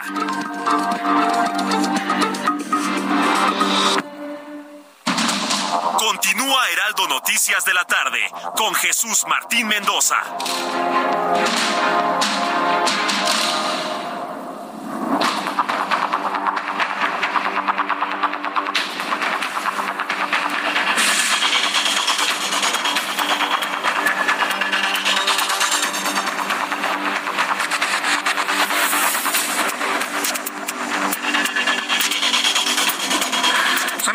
30, las 19 horas con 30 minutos hora del centro de la República Mexicana. Está la, situación muy, muy, muy complicada. Al ratito voy a platicar con Roberto San Germán para que nos diga cómo toda esta violencia que se ha desatado en Sinaloa, pues ha afectado inclusive al deporte. Gabriela Prieto en televisión ya nos adelantaba de todos los partidos que fueron cancelados, reprogramados todavía hasta nuevo aviso, ¿eh? O sea, cancelados hasta nuevo aviso, ni siquiera hay una reprogramación de los encuentros. Y bueno, en un ratito más, Roberto San Germán nos va a, a informar sobre esto. Mire, le voy a decir una cosa con toda franqueza. Todas estas noticias que suceden en Sinaloa, en donde hay crimen organizado, en donde aparecen grupos armados y avientan bala, y, luego la balacera allá en el aeropuerto de, de Culiacán, son acontecimientos que están viendo nuestros hijos. Son acontecimientos que están viendo los más pequeños, las nuevas generaciones. Son acontecimientos que inclusive las nuevas generaciones están normalizando. Si a esto le sumamos una serie de videojuegos en donde se enfrentan a balazos. Fíjese que he conocido uno que se llama Last of Us, el último de nosotros, donde verdaderamente es el infierno en la tierra, ¿no? Yo cuando lo veo, lo ha jugado Ian, sí, de repente así, con, mucha curiosidad, y digo, bueno, ¿ante qué estamos? Entonces, si usted le suma las realidades que tenemos, el intercambio de bala, las acciones del crimen organizado, la información que les damos sobre los intercambios de plomo, más los videojuegos, ¿Qué clase de generación, no nada más en México, sino en el mundo, estamos creando, construyendo o tolerando, vamos a decirlo de esta manera? Fíjese que viene un momento importante porque muchos niños le han pedido a los Reyes Magos y los Reyes Magos pues evidentemente pues llevan al que se portó bien pues lo que ha pedido. Han estado pidiendo videojuegos de carácter violento. Bueno, el videojuego como tal, la consola, pues puede tener videos o, juegos muy constructivos o algunos muy violentos y muy destructivos. Sin embargo, piden el disco, el chip, el, programa para un videojuego eh, violento y la influencia que este puede tener y, en niños y adolescentes a partir de que se los traigan los reyes. Para hablar sobre ello, tiene que ver mucho con las realidades que estamos viviendo. Tengo comunicación con Eduardo Díaz, alias Papá Gamer, director general de la Academia Mexicana de eSports, a quien yo le agradezco mucho estos minutos de comunicación con el auditorio del Heraldo. Eduardo Díaz, bienvenido, ¿cómo estamos? Bien, Jesús, muchas gracias por el espacio. Totalmente eh, contento y de acuerdo en lo que comentas. Pues sí, la, verdad es que se han tenido mucha popularidad estos juegos, son altamente atractivos. Me, ha tocado verlos, un Fortnite, el Last of Us, ver de qué manera puedes escoger el arma y toda la cosa. Son muy atractivos, pero al mismo tiempo, ¿qué clase de sociedad está conformando un videojuego o este tipo de videojuegos? ¿Qué nos comentas? Eh, pues mira, eh, partamos de la premisa de que eh, los videojuegos no son la razón por la que la gente puede ser agresiva o no. Ya la Organización Mundial de Salud se ha eh, posicionado ante esa ante esa premisa, ¿no? Entonces, primero sí tener mucho cuidado en, ese aspecto de si los videojuegos hacen que la gente sea violenta o no. Ya se ha eh, comprobado que no eh, al final del día los contenidos eh, no son los culpables de lo que hagan los niños o lo que haga la sociedad. Eh, hablo de películas, hablo de series, hablo de música, porque también hemos escuchado que la música del demonio porque escuchan metal o que eh, la serie eh, fulana de tal que hace que mi hijo sea agresivo, etcétera, etcétera. O sea, todo ese tipo de, de contenidos no son los culpables. Eh, yo siempre he dicho que los culpables somos los papás que no estamos dando la supervisión correcta y tú lo sabes Jesús, hemos visto casos de niños que han salido de sus casas porque a través del videojuego los cita un señor en un parque o los cita en algún lugar para poderse ver con él porque les va a regalar un eh, elemento cosmético del juego o les va a dar dinero o etcétera, ¿no?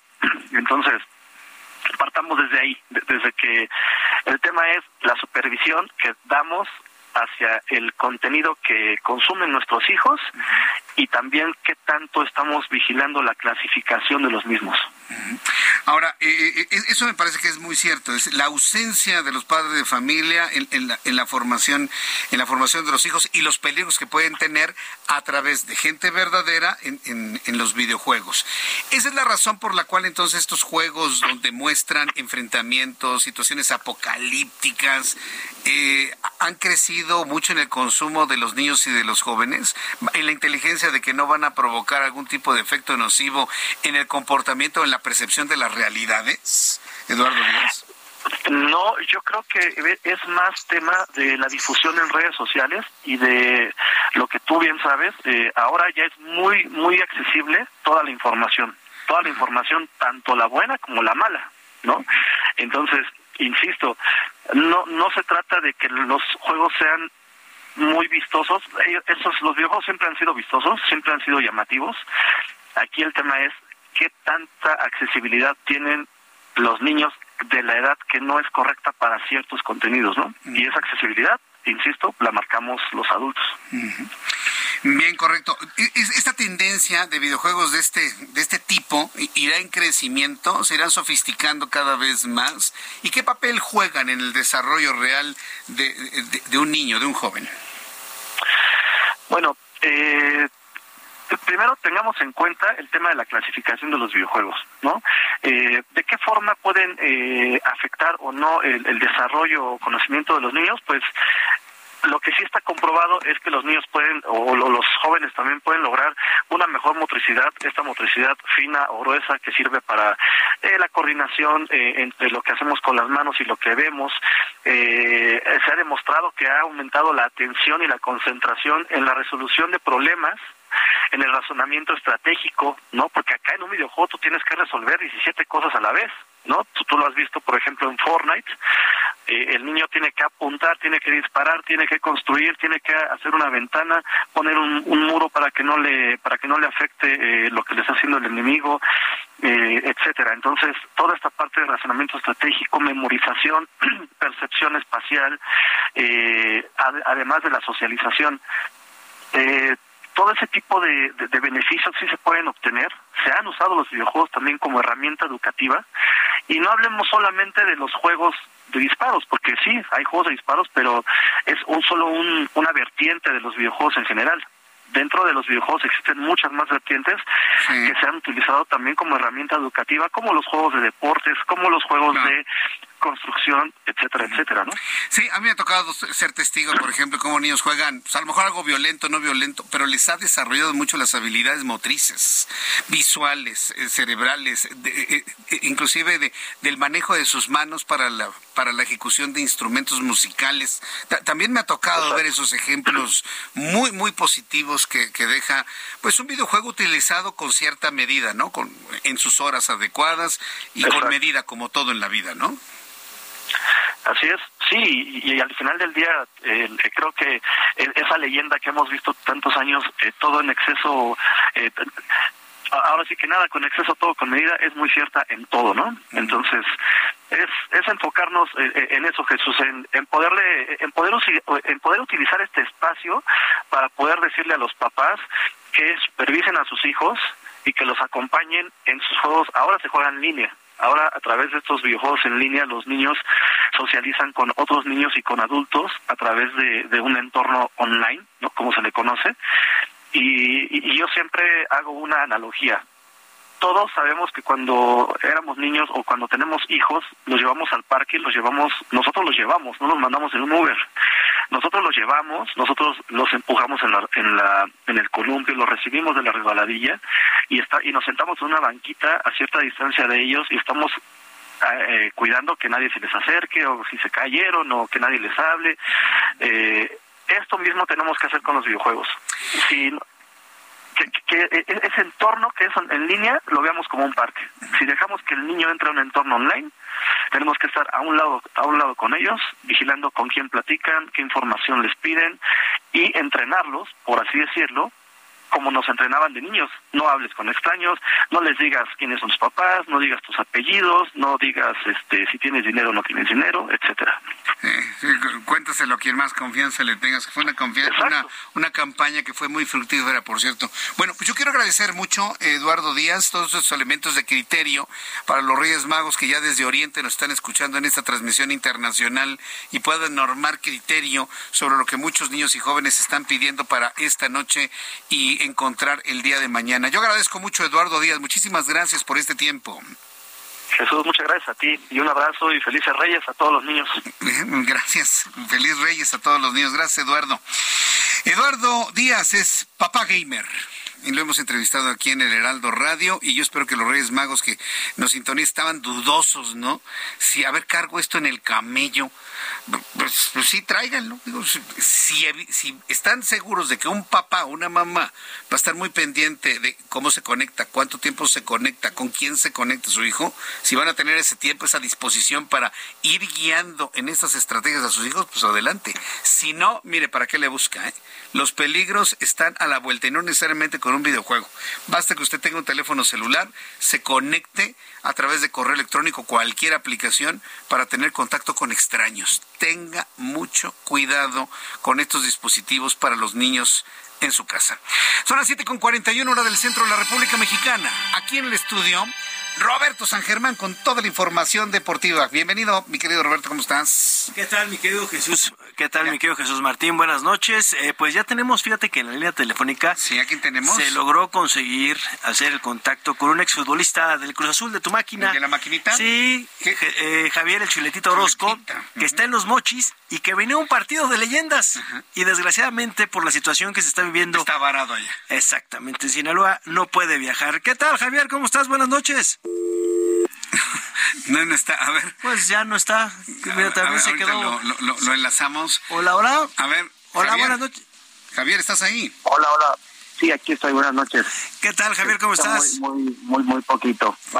Ahí escucho mejor. Perfecto. gracias. ¿Cómo están? Bien, bien, Javier. Aquí estamos. Jesús Martín Mendoza, que es el titular de este espacio, y tu servidor Roberto San Germán, que doy los deportes. Platicábamos, dábamos un preámbulo de que venías a un juego de leyendas, pero te quedaste varado. ¿Se suspendió el partido o nada más tú no pudiste volar?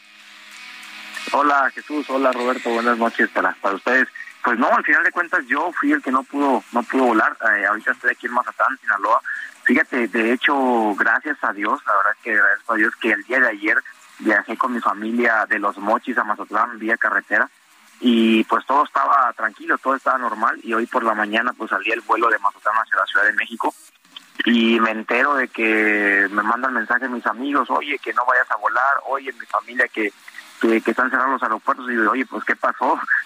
Uno se va despertando y, ya tenía yo prácticamente la maleta hecha para ir al juego de exhibición allá en, la Ciudad de México, en Morelos más bien, eh, contra, contra América y pues yo soy el que el que me quedé varado acá y, prácticamente decidí no salir de casa porque pues también iba no iba a dejar a mi familia aquí solita en Mazatlán así que prácticamente no hemos salido pero ni, ni asomarnos ahí a, a, ningún lado.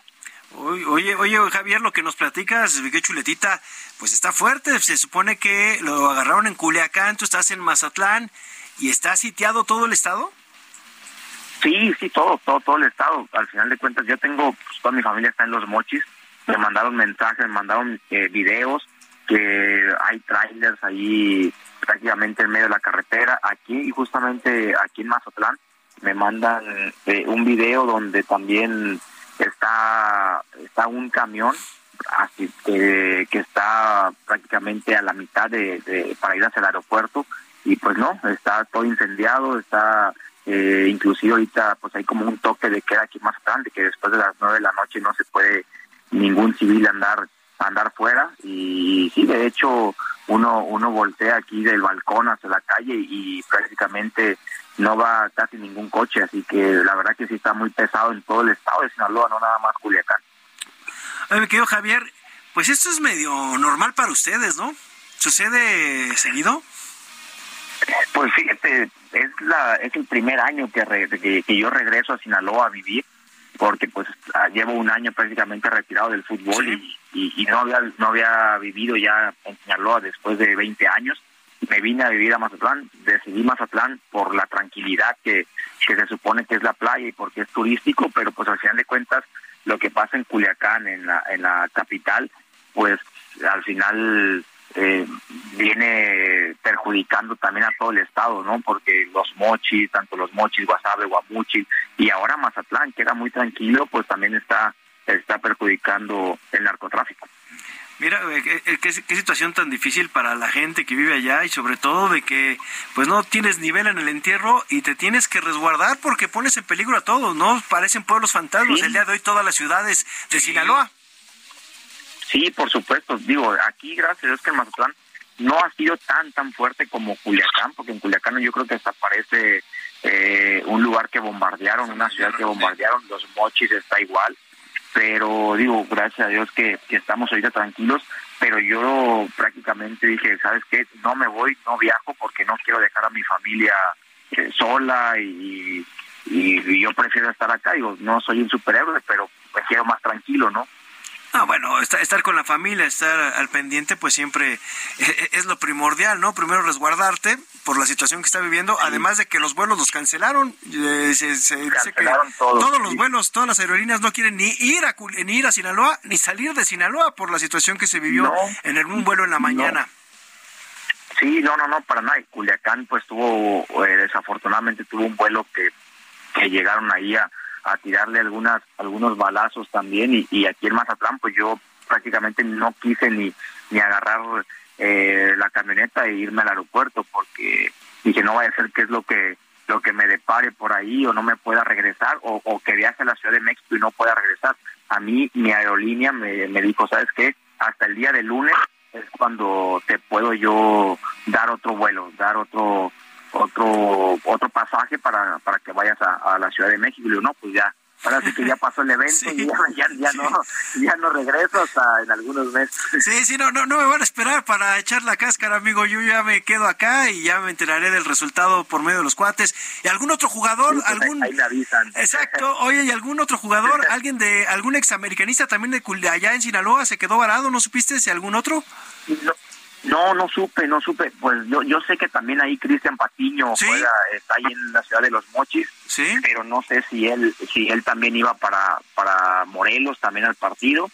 Eh, ahora sí que otro de por acá, pues no, no, no, no he escuchado, pero pues es complicado, ¿no? Porque ahora sí que nosotros vamos de, un fin de semana a la Ciudad de México. Yo también tenía unos pendientes por allá en la Ciudad de México y digo, pues así aprovecho y mato dos pájaros de un tiro, pero al final eh, me salió todo el revés, pero, pero gracias que estamos bien, que eso es lo más importante.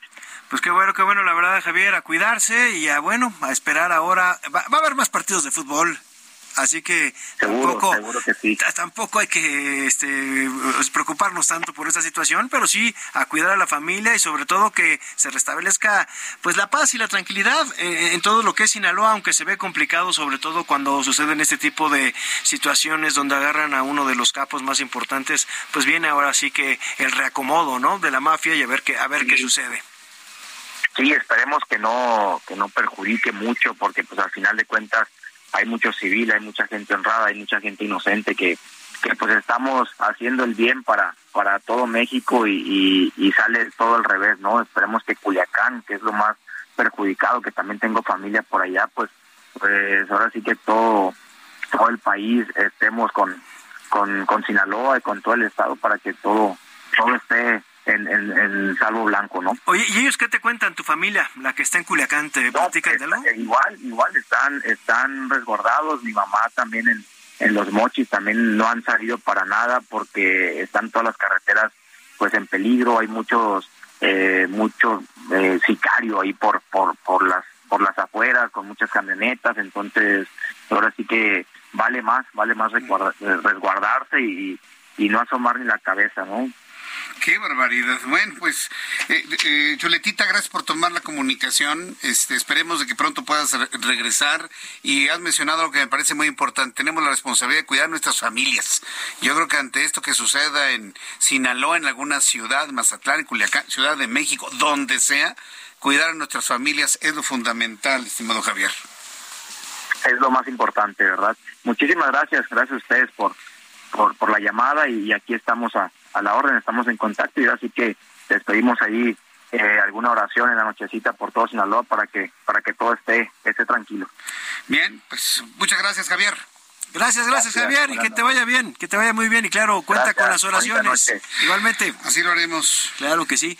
Pues bueno, eh, lo, lo, estaba platicando mi querido Jesús Martín, la situación que está viviendo en el estado de Sinaloa, ya se suspendió el fútbol de primera división, mañana se jugaba entre Mazatlán y León a las nueve con diez minutos, será el partido inaugural de nuestra grandiosa liga muy X, mi querido amigo, después de lo que vimos en el Mundial, pues sí, pues se tiene que suspender, obviamente no pudo volar el equipo de León todas las aerolíneas suspendieron sus vuelos. Sí, claro, no, Dijeron no. nadie entra, nadie sale todavía a esta hora de la noche. Exactamente, y también se suspendieron los partidos de la Liga de Expansión, que tampoco tiene ascenso y descenso, o una liga de chocolate, este, pueden partirse el, eh, la crisma a todos los jugadores, hacer 25 goles por partido, no va a pasar nada, no importa.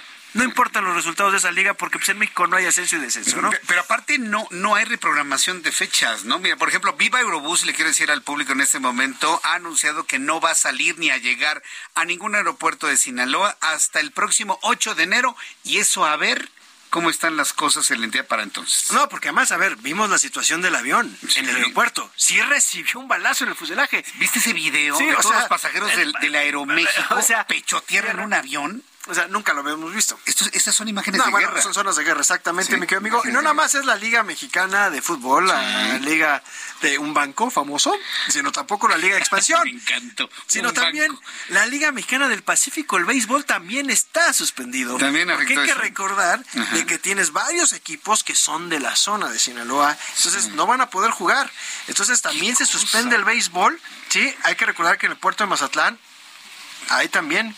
También están en Hermosillo los naranjeros, los venados de Mazatlán, ¿no? Entonces no se va a poder llevar a cabo. Tampoco los juegos de béisbol, ¿no? Están los algodoneros de Guasave, también, que estaban jugando contra lo- los sultanes de Monterrey, los cañeros de los mochis ante los mayos de Navojoa. Entonces, amigo, realmente en esa zona, que se juega mucho béisbol, también se va a suspender la Liga Mexicana del Pacífico. Todo está suspendido. Todo está suspendido. O sea, eh, ¿cómo te afecta también al deporte? Algo que pensaríamos que está este desligado. No, que hombre. no está unido. No, espérame. Es que hay, ahorita sí podríamos hablar del tema. Hay que recordar que la Liga de Expansión del fútbol mexicano no tiene ascenso y descenso por esa situación. Porque estaba metido en narcotráfico. Tuvieron que recuperar algunos equipos. Hay que recordar también esta situación. Se supone que cuando estaba Enrique Bonilla, pedían una certificación para saber de dónde venía los recursos de los equipos. Y si no tenías esa certificación, no podías existir. Entonces, por eso no hay ascenso y descenso. Ese es uno de los pretextos que se pusieron, de que no estuviera el dinero del narcotráfico en el fútbol mexicano. Bien, pues te digo, es que todo este, este tema es transversal a todo, hasta el deporte, como tú bien dices, que pensaríamos que está alejado de todo, es el bálsamo de nuestros problemas, pero ahora ni fútbol ni béisbol, nada. No, nada, nada que tenga que ver con Sinaloa. Y si me apuras tantito, para un poquito más para abajo, Jalisco se va a poner también pesadón, Michoacán, o Pues, sea, pues ya vimos en Sonora, ya hubo algunos bloqueos, incendios de autobuses en Sonora. Sonora, que eh, bueno, allá, allá arriba, arriba. ahí está, eh, no, no hay eh, tanto el problema, a lo mejor en el fútbol de la primera división, en la liga de expansión sí, pero para bajito, a ver, abajito, tú vele viendo, para abajo, y es zona, es Sí, un, sí, sí. o sea, es todo el corredor del Pacífico. Nada más ahí te platico, es corredor del Pacífico, ¿eh? Sí, no, hay- que estar muy alertas de lo que sucede en Jalisco, nuestros amigos que nos escuchan en Guadalajara. Eh, Mich- Michoacán, tienes razón, ¿eh? Hay, hay que estar muy alertas de Colima. todo eso. Colima. O sea, toda la zona, o sea, tienes eh, fuerte, fuerte la, la situación que se pueda llegar a vivir por los reacomodos que platicábamos, ¿no? Que más va a suspender la Liga MX, si es que va a suspender otros partidos, este, ¿cu- ¿cuándo se va a regresar a jugar fútbol en Mazatlán? Roberto San Germán, muchas gracias por toda la información Gracias deportiva. Y, y- y mire que- de qué manera pues este problema ha también afectado al deporte en aquella zona de la República Mexicana. Increíblemente hemos llegado al final de nuestras do- dos horas de programa. Ha sido un programa muy intenso. Hemos tratado de presentarle otras noticias igualmente importantes, pero evidentemente todo esto que sucede en torno a la detención de un hombre como Ovidio Guzmán será de lo que se esté hablando. En todos nuestros programas de radio, de televisión, en la web del Heraldo de México, nos mantenemos informándole de manera permanente todas las actualizaciones sobre este caso. Y yo le espero mañana, en punto de las 2 de la tarde, Heraldo Televisión, canal 8.1, 161 en HD, Heraldo Radio México, Estados Unidos. Soy Jesús Martín Mendoza, gracias, hasta mañana. Esto fue Heraldo Noticias de la tarde con Jesús Martín Mendoza.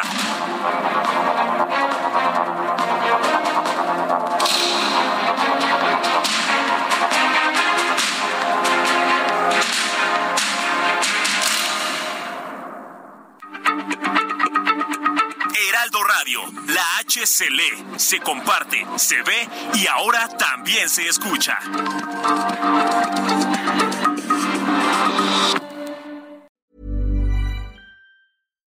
When you make decisions for your company, you look for the no-brainers. And if you have a lot of mailing to do, stamps.com is the ultimate no-brainer. It streamlines your processes to make your business more efficient, which makes you less busy.